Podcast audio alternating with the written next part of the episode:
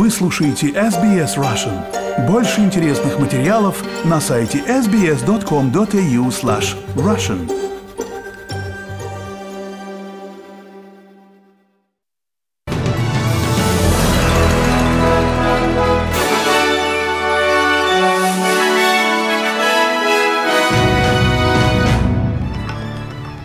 Добрый день, вы слушаете новости СБС. Коротко о главном в этом выпуске. Дэрил Магайр признал, что он помог организовать встречу между застройщиком и Глэдис Берджиклян. Виктория зарегистрировала шесть новых случаев коронавируса и ни одного смертельного исхода. И ночной комендантский час вводится в Париже и других городах Франции, чтобы сдержать распространение COVID-19. Теперь подробнее об этих и других новостях.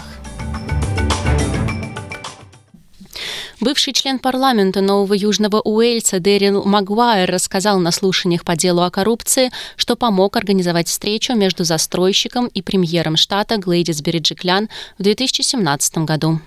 Независимая комиссия по борьбе с коррупцией продолжает допрашивать господина Магуайра о его действиях, когда он был членом правительства от Вага-Вага.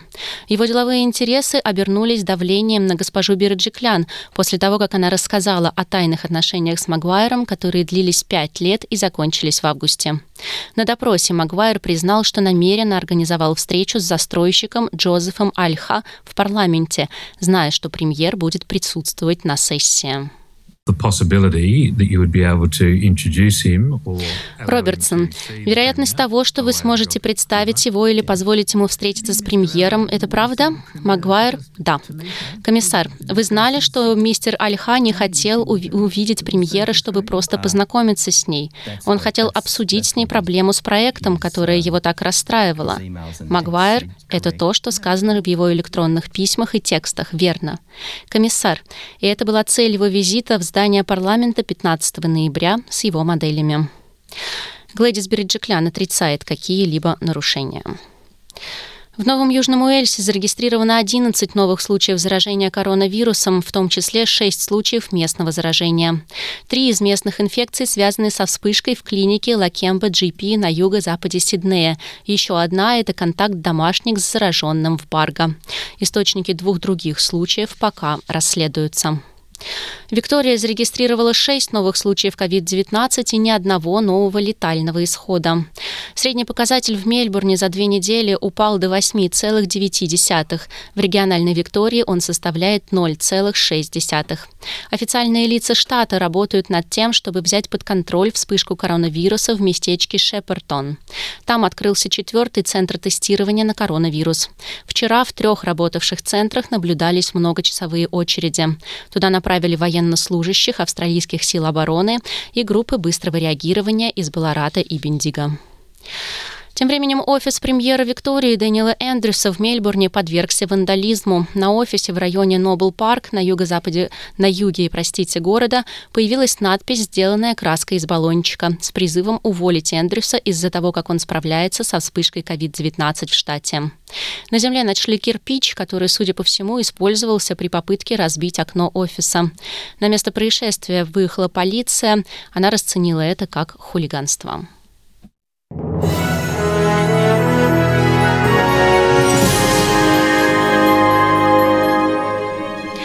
Вы слушаете новости СБС. Продолжаем наш выпуск. Председатель юридического комитета Сената США с восторгом назвал кандидатку в Верховный суд США Эми Кони Барретт «бесстыжий пролайф» на третий день слушаний по утверждению кандидатур. Пролайф – это термин, который употребляют в отношении противников абортов, выступающих за сохранение жизни плода. Этот комментарий последовал после того, как госпожа Барретт неоднократно уклонялась от ответов по вопросам, которые могли бы возникнуть в ходе суда, включая аборты, оружие, здравоохранение и права ЛГБТИК+. Демократы опасаются, что 48-летняя консерватор проголосует за нарушение права на аборты, хотя она настаивает, что не будет продвигать свою личную позицию. Сенатор-республиканец Линдси Грэм говорит, что никогда еще так не гордился кандидатом на должность в Верховном суде. This is the first time in American history Впервые в американской истории мы номинировали женщину, которая бесстыже про-лайф и которая открыто демонстрирует свое убеждение без извинений. Она идет в суд. Место за столом ждет вас, и это послужит отличным сигналом для всех молодых женщин, разделяющих ваши взгляды на мир, что и для них есть место за столом. Президент Франции Эммануэл Макрон ввел ночной комендантский час для трети населения страны, чтобы справиться со второй волной COVID-19. Это произошло после того, как Франция сообщила о более чем 22,5 тысячах новых случаев коронавируса. Ежедневный прирост заболеваемости в третий раз за 6 дней превысил 20 тысяч. Комендантский час в Париже, Марселе, Тулузе, Монпелье и пяти других городах вступит в силу с субботы, 17 октября, и будет работать с 9 вечера до 6 утра. Господин Макрон говорит, что первоначально ограничения будут действовать 4 недели, но правительство будет добиваться от парламента продления еще на 2 недели. Si pendant six semaines,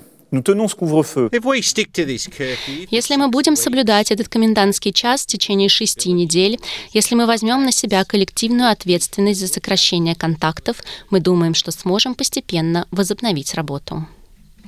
В Италии зафиксирован самый высокий ежедневный прирост заболеваемости COVID-19 с начала пандемии.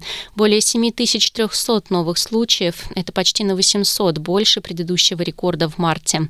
Также было зарегистрировано 43 смерти, связанных с COVID.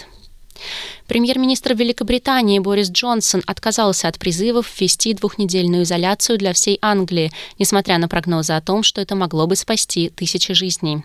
Из-за активного роста числа заболевших британское правительство на этой неделе решило ввести трехуровневую систему локализованных ограничений. Первой областью страны, где ввели ограничения самого высокого уровня, стал Ливерпуль. Там закрыли бары, спортзалы и другие заведения.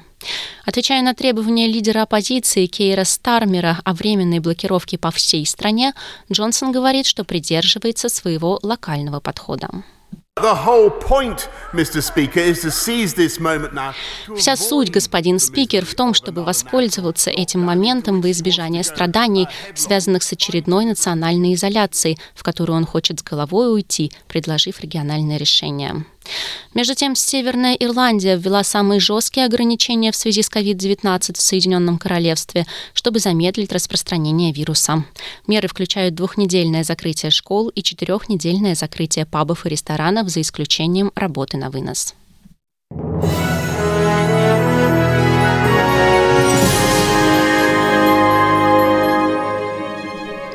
Вы слушаете новости СБС. Продолжаем наш выпуск. Новое исследование показало, что около 40% австралийских арендаторов не могут позволить себе покупать предметы первой необходимости из-за пандемии.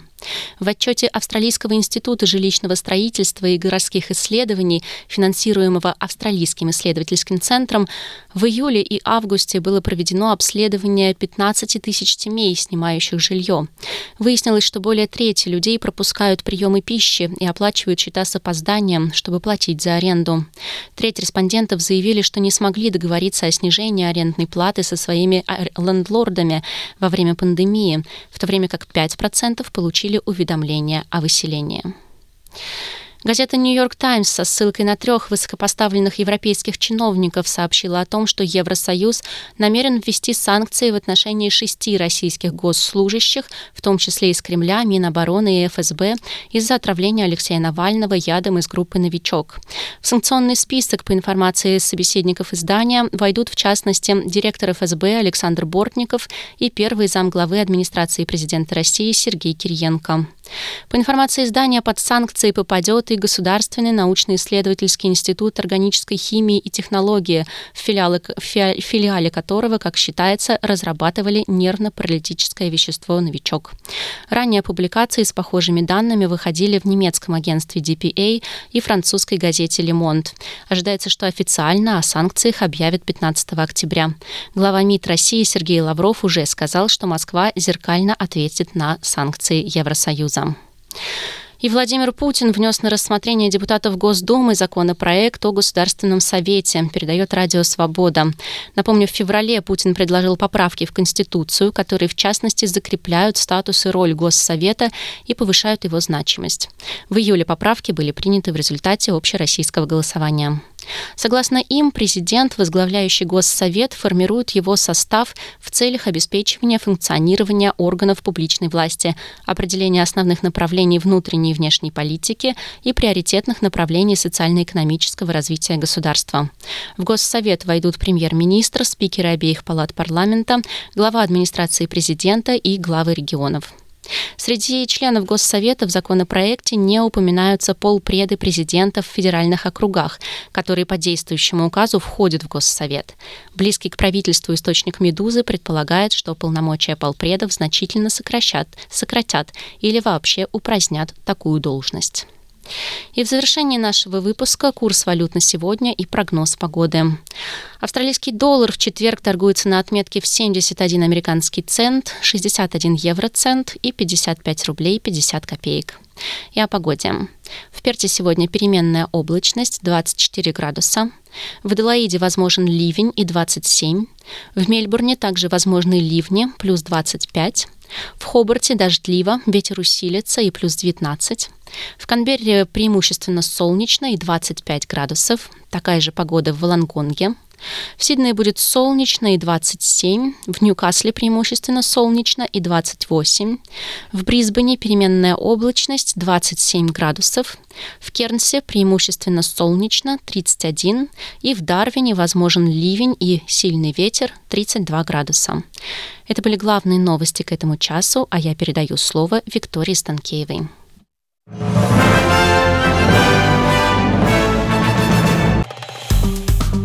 Поставьте лайк, поделитесь, комментируйте. SBS Russian в Фейсбуке.